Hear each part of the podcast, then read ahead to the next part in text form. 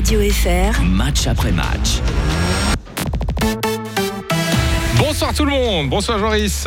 Bonsoir euh, Rio, bonsoir à tous et bienvenue dans Match après match, la nouvelle émission que nous avons euh, installée à l'antenne de lundi par mois où on revient sur euh, toute l'actualité de, de Fribourg-Gotteron. On va décrypter dans un premier temps ce qui s'est passé depuis la reprise de ce championnat. Et ce soir, eh bien, on, je suis accompagné par nos deux consultants Réal Rémy et Miguel Picon. Bonsoir messieurs. Bonsoir Miguel. Bonsoir tout le monde. Alors je vous rappelle que vous pouvez vous aussi bien sûr participer à cette euh, émission en envoyant vos questions ou vos remarques euh, par euh, message ou par audio sur le WhatsApp de la radio. le numéro 079 127 70 60. Êtes-vous inquiet du début de saison? Quel est votre avis général sur le contingent? Quel joueur vous a plu? Ou à l'inverse quels joueurs vous ont déçu? Bref, tous les avis sont les bienvenus et on se fera un plaisir de débattre dans la prochaine demi-heure. Mais si on va entrer dans le vif du sujet. 4 euh, points en 4 euh, matchs joués depuis le, début de la saison. C'est pas forcément les, débuts euh, escomptés. Miguel, voilà, comment tu juges un petit peu le début de cette saison?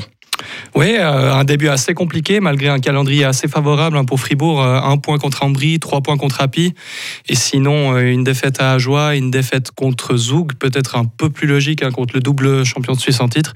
C'est vrai que c'est pas le début de saison rêvé pour, pour Fribourg qui doit déjà, je pense, cette semaine déjà absolument réagir. Réal, 4 points en 4 matchs. Est-ce qu'on tremble un petit peu à Fribourg ou il faut quand même pas trop s'enflammer?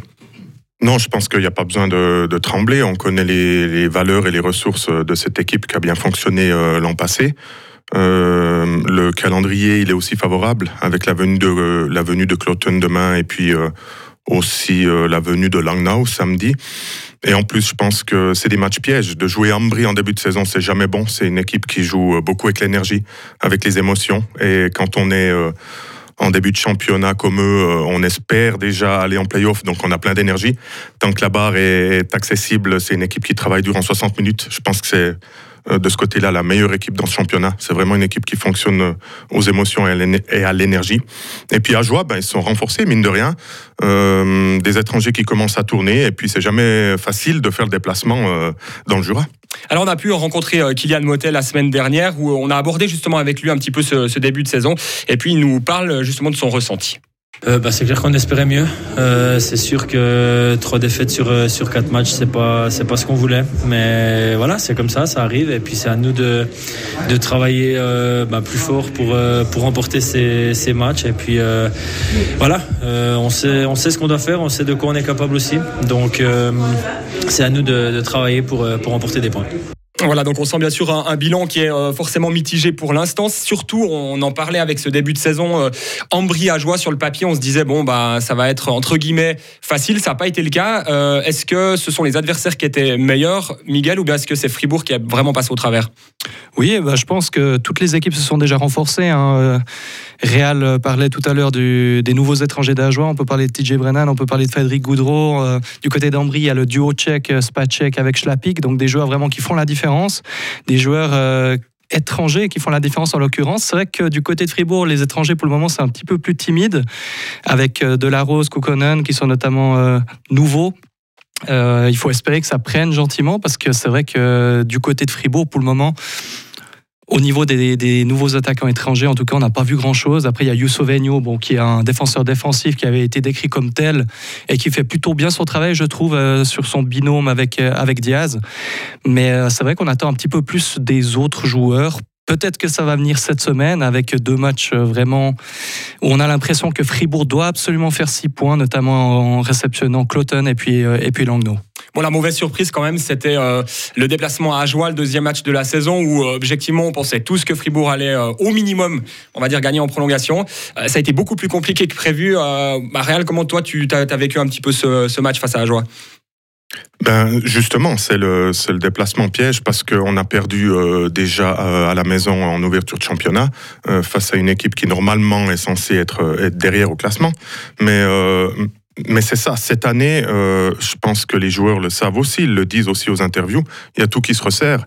Je veux dire, à joie à une saison de Liga dans les jambes, ils, euh, ils se sont renforcés. On voit que le directeur sportif, euh, qui, est de, qui connaît très bien le championnat et le, et le coin, eh ben, il a fait les choses d'une très bonne manière. Euh, en insistant sur, euh, sur certaines valeurs, c'est-à-dire d'avoir un jeu défensif ultra serré. Et puis les soirs où ça fonctionne pas, comme c'était le cas samedi dernier pour Fribourg, eh ben ça devient compliqué. Donc euh, je pense que euh, on, vient de le dire, ça, va être plus facile cette semaine. Entre guillemets, moi je suis pas certain que ce sera plus facile. Il va falloir se battre pour battre Cloton et puis pour battre Langnau et puis Genève, ça va encore être une autre paire de manches euh, au Vernet vendredi. Quand on débute comme ça avec deux défaites d'entrée, alors qu'on estimait quand même que Fribourg-Gotteron avait un, effectif capable vraiment tout de suite d'aller taper tout en haut, est-ce que ça peut conditionner peut-être le, ça a conditionné disons la suite de, la semaine avec ce match face à Rapperswil on a vu quand même un, autre état d'esprit de, de Fribourg. Oui, ben on se rappelle qu'il y a 12 mois, Fribourg avait aussi assez mal débuté sa saison hein, avant de d'enfiler son bleu de travail et puis de finalement passer à un niveau un petit peu supérieur. Il faut espérer que cette saison ce soit à nouveau le cas, mais comme, comme l'a dit Réal également, c'est vrai que toutes les équipes se sont resserrées. À Joie, ce n'est plus le, petit pousset, hein. ils ont 12 mois d'expérience maintenant dans, dans les bagages, ils ont des meilleurs étrangers également. Euh, euh, honnêtement, j'ai l'impression qu'on les a peut-être un poil sous-estimés euh, dans la dans l'avant-saison parce que jusqu'à maintenant c'est vraiment une équipe qui a, qui a vraiment impressionné avec deux lignes vraiment très complètes. Euh, ils mettent plutôt les étrangers sur le premier bloc, plutôt les très bons Suisses sur le deuxième. On parle quand même d'Inti Pestoni, on parle d'Andreheim, on parle de Dario Burgler, donc quand même des joueurs qui font la différence. Euh, et puis à Fribourg, euh, on a misé sur une certaine continuité, même si c'est vrai qu'il y a Christophe Berchi qui a intégré l'effectif, plusieurs nouveaux étrangers, mais le système de jeu elle-même, euh, on, on essaie de, de travailler avec un très bon premier power play, un premier power play quand même entaché, on le rappelle, hein, de la- de l'absence de Chris Di Domenico. D'ailleurs, Chris Di Domenico à Berne, eh ben, les premiers Il matchs, hein. c'est, ouais, il est là, c'est vraiment le moins que l'on puisse dire parce qu'il marque un but par match et puis il a deux points par match, hein, si je ne m'abuse. euh, sept- Je crois que c'est ça, ouais. 7 points en 3 matchs, si, si- si je ne m'abuse. Donc, euh, donc on voit que c'était vraiment un tout bon élément. Et puis d'ailleurs, le- la première unité fribourgeoise fonctionne beaucoup moins bien depuis qu'il n'est plus là. Euh, il y avait Marcus Sorensen qui avait été décrit comme son remplaçant, malheureusement blessé. Et puis maintenant que Marcus Sorensen n'est pas là, on met plutôt Mathias Rossi, un choix, que je, un choix que je trouve assez étonnant sur le premier power play. Euh, Christian Dubier l'a un petit peu justifié en disant qu'il voulait un droitier devant le but. Euh, oui, euh, mais c'est vrai que c'est Mathias Rossi quand même, et puis qu'on remplace pas Chris De Domenico avec, euh, avec Mathias Rossi, à mon avis. Alors justement, ça tombe bien parce qu'on a euh, une auditrice Anne qui nous demande justement sur le WhatsApp de la radio euh, pourquoi en fait euh, Rossi joue euh, sur le power play euh, et, et non Berchi. Euh, bah, Il y a déjà eu un petit élément de réponse avec euh, Miguel Real. Euh, ton avis un peu là-dessus? C'est une très bonne question, bravo. Je pense que la meilleure réponse, ça serait de demander à, à Dubé, parce que c'est vrai que si on a besoin d'un droitier, on pense à Berchi euh, 100%, mais moi je vois plutôt euh, euh, Christophe Berchi comme un joueur qui a besoin du puck, qui a besoin du, de toucher le puck euh, en power play, de faire du jeu, et puis c'est pas pas devant le but qu'on touche les pucks. Devant le but, on masque le gardien, on prend des coups. Et puis, euh, on est très actif sur les rebonds. Donc, euh, je pense que c'est pas l'endroit pour, pour Berchi mais on peut aussi vraiment mettre un, un gaucher devant le but. Et puis, je me rends compte en parlant de ça, je pense qu'il veut faire sortir euh, Rossi euh, du côté de Julien Sprunger pour qu'on ait deux droitiers pour jouer de ce côté-là. C'est- C'est la seule raison pourquoi il peut mettre Rossi là. Sinon, on mettrait un gaucher puis on irait de l'autre côté pour jouer avec euh, Kylian Motet. Euh, je pense qu'il veut pas le faire, il a ses raisons. Et puis pour l'instant, il essaie comme ça. D'un côté, euh, je pense aussi qu'il essaie de relancer Rossi, qui a besoin de confiance. On sait que c'est un gars qui peut apporter plus. Et comment on donne de la confiance à un joueur? Ben, C'est en lui donnant des responsabilités, en le laissant marquer des buts. Et puis il n'y a pas mieux que le powerplay pour ça. Donc voilà, on est, on est personne pour juger les choix de Dubé, mais c'est vrai qu'on a le droit de se poser des questions.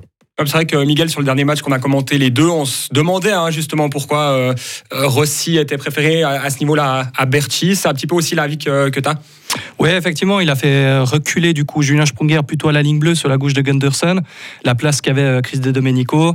Et du coup, euh, Julien Sprunger qui était présent devant le but laisse un spot vacant. Euh, il a testé en début de saison Nathan Marchand. Il l'a laissé un ou deux matchs.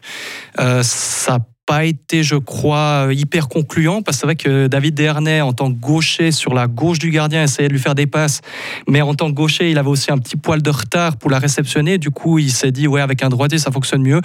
Mathias Rossi a un gros gabarit. Mathias Rossi euh, peut masquer le gardien. Mathias Rossi est en fin de contrat. Donc, c'est quand même un joueur qui doit, qui doit produire. Euh, Mathias Rossi, mine de rien, c'est un joueur qui marque sa dizaine de buts par année. Mais Mais c'est vrai qu'on on, m'aurait dit il y a quelques semaines que Mathias Rossi serait sur le premier powerplay fribourgeois, que j'aurais eu un petit peu de peine à y croire. Voilà, et je vous rappelle que vous pouvez donc euh, poser vos questions hein, sur le, WhatsApp de la radio 079 127 70 60. On poursuit euh, ce débat avec euh, bah, les matchs du week-end dernier, ou le match, parce que Fribourg devait jouer contre Bienne. Il y a eu un, souci de glace qui a fait que bah, les joueurs des deux équipes ont dû rentrer à la, maison. Avant de revenir un petit peu sur cet épisode, on va se pencher sur la partie face à Zoug. Sur le papier, on se disait ça va être compliqué parce que Zoug, clairement, ça fait partie des meilleurs, si ce n'est peut-être la meilleure équipe de, Suisse, que ce soit le contingent suisse ou euh, le contingent euh, étranger. Euh, bah, comme prévu, hein, Real Zoug a été impressionnant, mais on peut pas dire que Fribourg a, mal joué.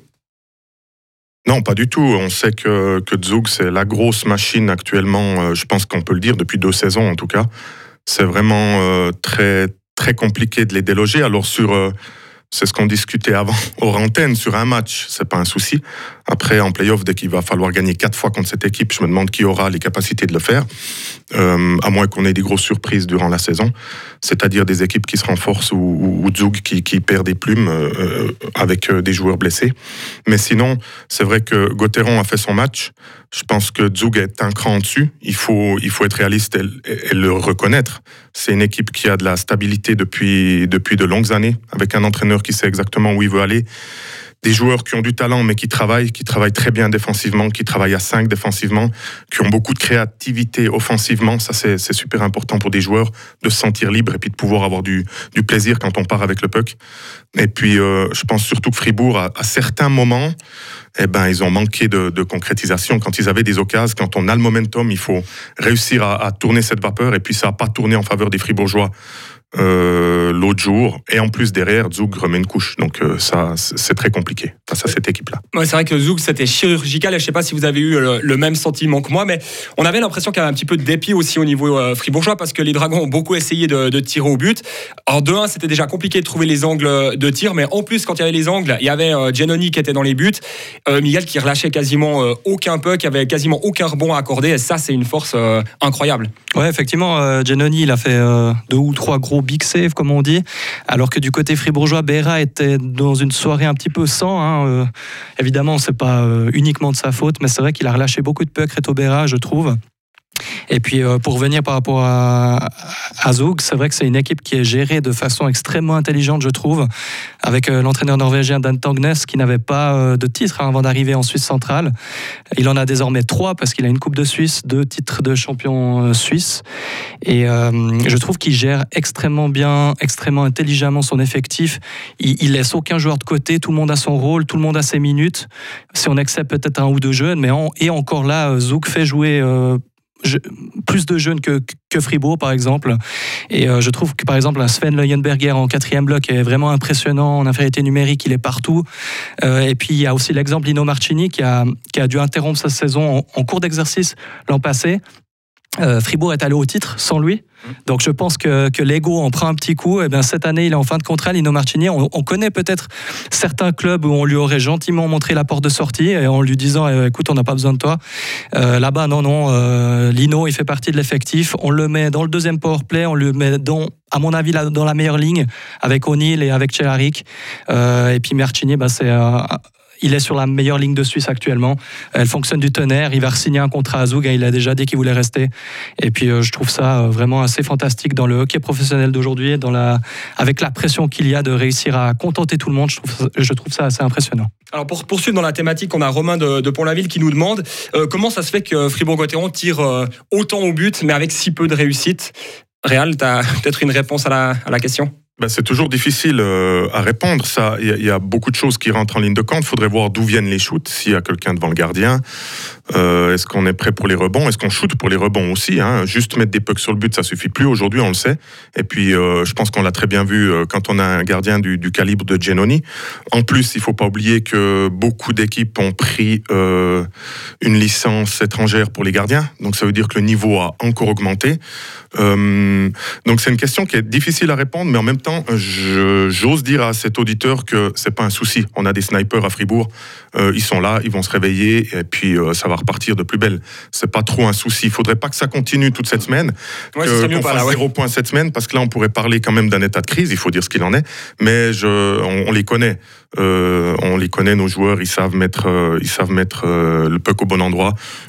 C'est aussi quelque chose qui est, qui est mental, mais qu'on peut travailler techniquement durant les entraînements. Puis je pense que Christian Dubé n'a pas, pas oublié de, de travailler ça ces derniers temps non plus. Alors moi je voulais aussi aborder la question des étrangers parce que c'est forcément la grosse nouveauté cette année en, National League avec six joueurs étrangers qui peuvent être alignés sur la glace. On l'a vu, c'est un petit peu ce qui fait débat euh, à Fribourg. Alors certes, Gunderson, Dernay et, Kouakanen font partie des, trois meilleurs euh, scoreurs de l'équipe, mais avec relativement peu de points en comparaison à, d'autres. Si je prends par exemple Genève, où euh, c'est peut-être le, top à un niveau étranger. Mais malgré tout, est-ce que on doit en attendre plus de ces étrangers, Miguel? Euh, ben, J'ai déjà parlé tout à l'heure de Yusovenio. Hein. Pour moi, il a été décrit comme défenseur défensif, donc, euh, donc euh, j'en attends pas des tonnes au niveau de l'attaque.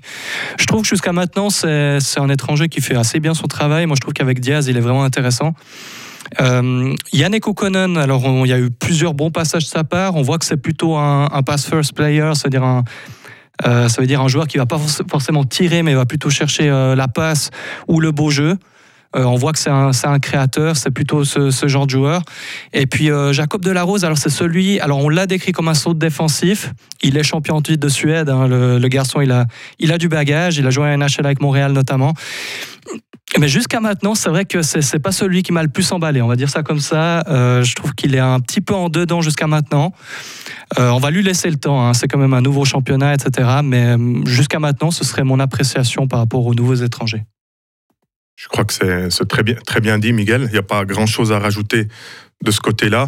Euh, encore une fois, je pense que on va leur laisser le bénéfice du doute en leur laissant encore euh, quelques, matchs d'adaptation. Euh, c'est jamais facile, c'est vrai. On a eu la preuve par le passé avec un, un Josh Holden, tout simplement, quand il est arrivé à Fribourg, on s'est dit, mais qu'est-ce qu'il fait ce garçon chez nous? Puis finalement, c'est devenu euh, une star, et puis euh, euh, ensuite à Langnau et ensuite à Zug, où il a eu une deuxième jeunesse. Donc on va laisser du temps à ces, à ces étrangers. J'aimerais peut-être quand même dire qu'il y a une... J'ai l'impression qu'il y a... il y a il y a comme une éthique des, des, des étrangers. Je, je trouve que Genève a toujours des très très bons étrangers. Toujours. Mm. Et puis à Fribourg, euh, moi j'ai l'impression que depuis Bikov Komutov, eh ben, on n'a plus les, les tops étrangers.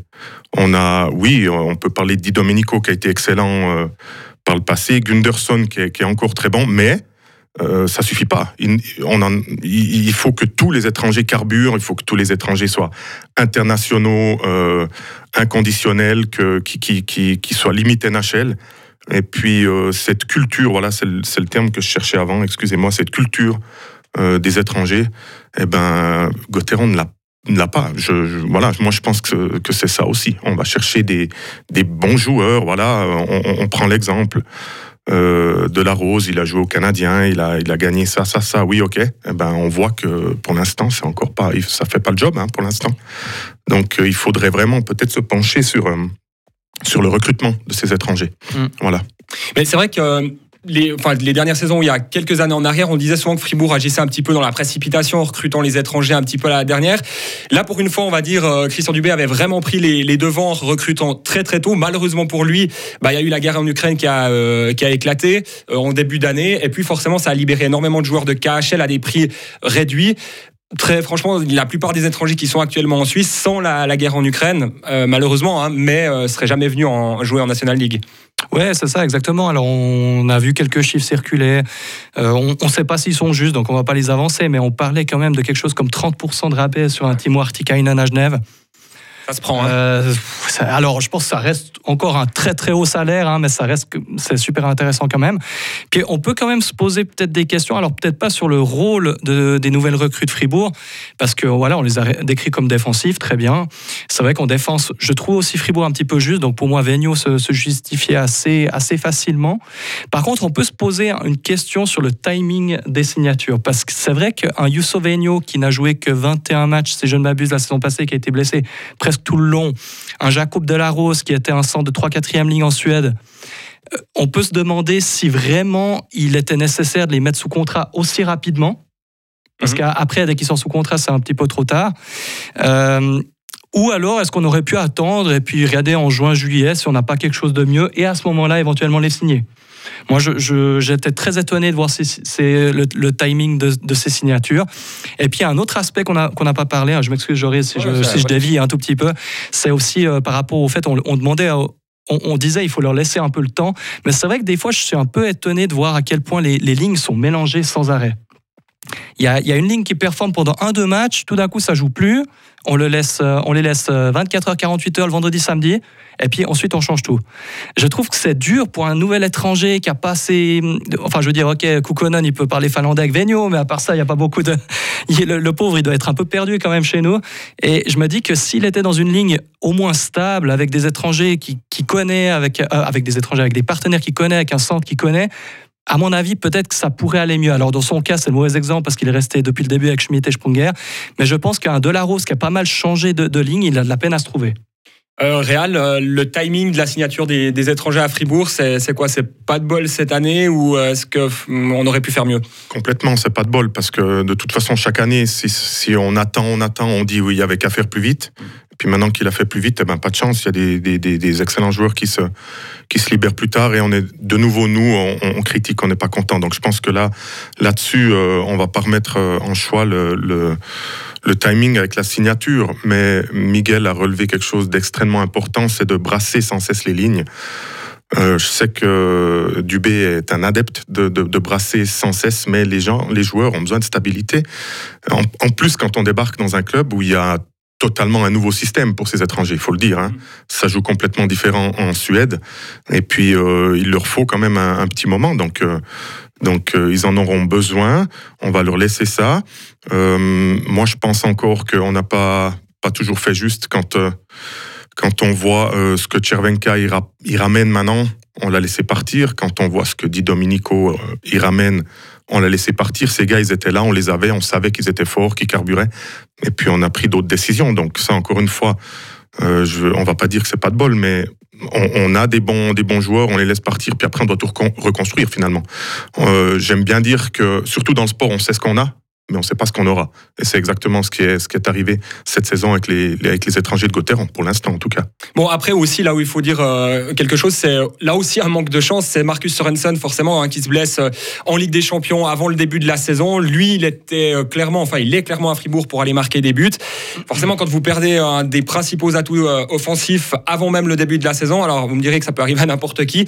Mais malgré tout, il faut quand même mettre ça dans la balance.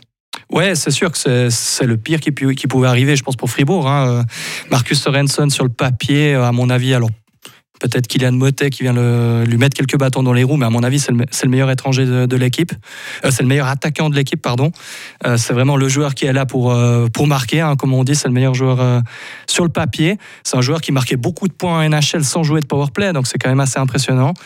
Et bah là, sa, blessure en Ligue des Champions, bah, elle est vraiment mal intervenue. Maintenant, voilà, il y a du talent à Fribourg. Je pense qu'il y a moyen de trouver des solutions.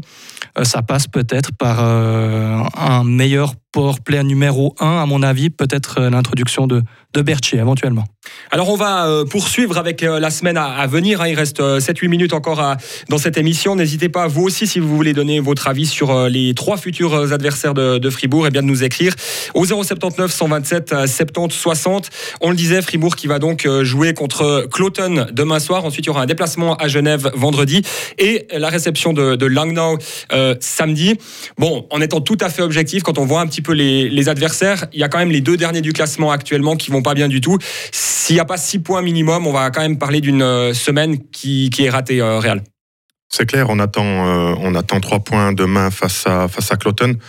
Moi, j'ai beaucoup regardé Cloton en plus ces derniers temps, parce que c'est une équipe que j'aime bien. Et puis, euh, ça décolle pas. Donc, euh, je pense que Fribourg euh, a vraiment les moyens de se remettre euh, sur de bons rails demain soir. Et puis, de, prendre trois points, de- d'engranger de, la, confiance. Et puis, de partir de plus belle, encore aller chercher une victoire à Genève, hein, parce qu'on a aussi le droit de gagner trois fois par semaine, peu importe l'adversaire. Donc, c'est vraiment important. Je dirais déjà de stabiliser ces, deux victoires contre Langnau et, et qui sont clairement en, queue de classement pour le moment. Et puis aller faire un gros match, un gros derby à Genève vendredi.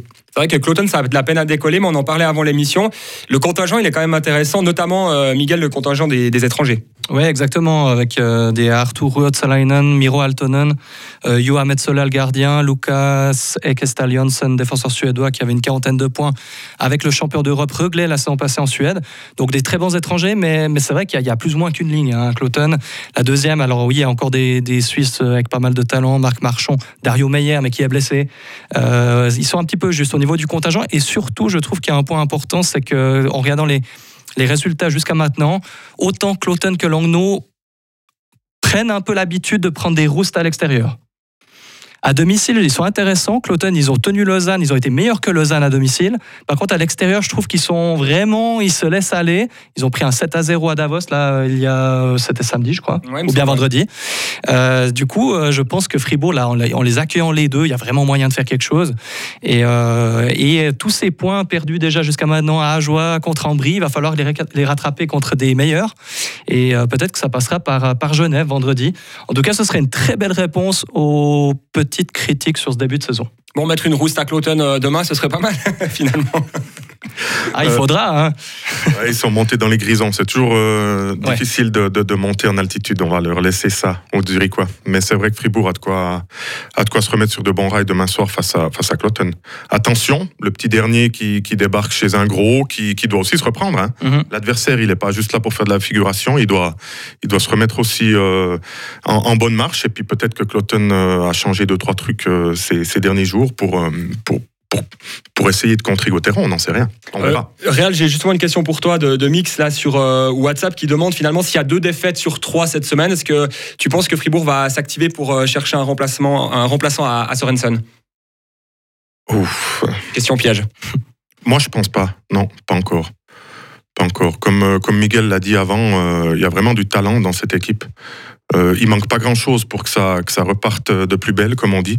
Donc, euh, donc non, je pense pas qu'on va, on va montrer trop de signes de d'impatience ou de, ou, de, ou, de, ou trop de problèmes euh, avec ça. Mais, mais je pense que Gauthieron va, va battre euh, Langnau et Cloton.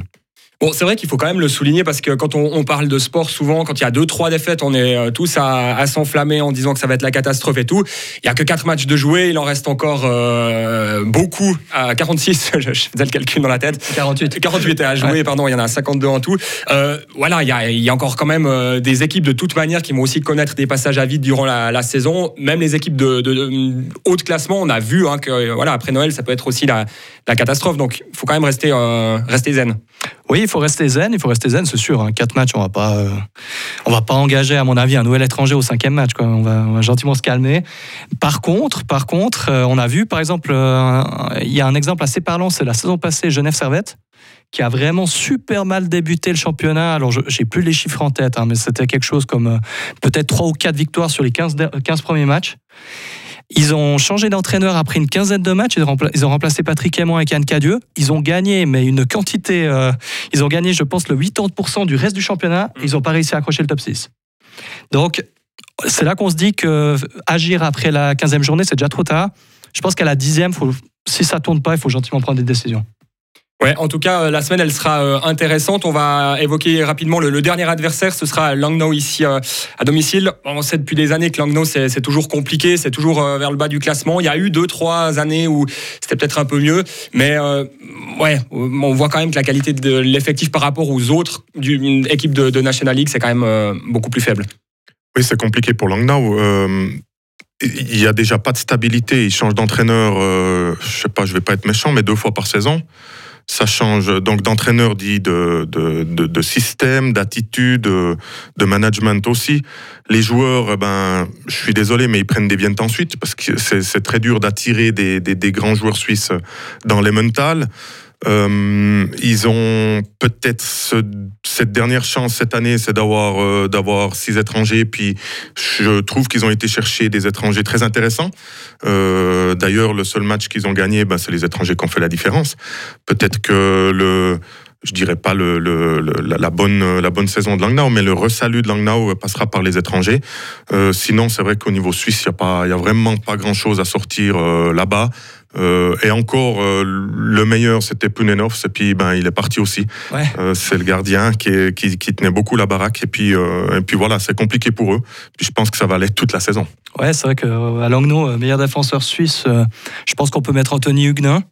Meilleur attaquant, on peut y aller avec Flavio Schmutz. Donc, ouais, c'est sans leur porter un jeu, hein, c'est limité. quoi. Exactement, ouais. Bon, bien bah, vu. Messieurs, on est déjà arrivé au, au terme de cette émission. Euh, on va terminer avec un petit euh, pronostic sur les, les trois matchs. Combien de points euh, pour, euh, pour samedi Réal. Samedi soir, Samedi soir, ouais. euh, moi je dis 7 points. Euh, je voulais dire 7, du coup je vais dire 6. Bon, bah, moi, je dis 7 aussi, comme ça, on va faire la moyenne à, à 6, 7,5, 7. Merci en tout cas d'avoir euh, été euh, bah, avec moi pour euh, évoquer cette semaine de, compétition. Bonne soirée à vous.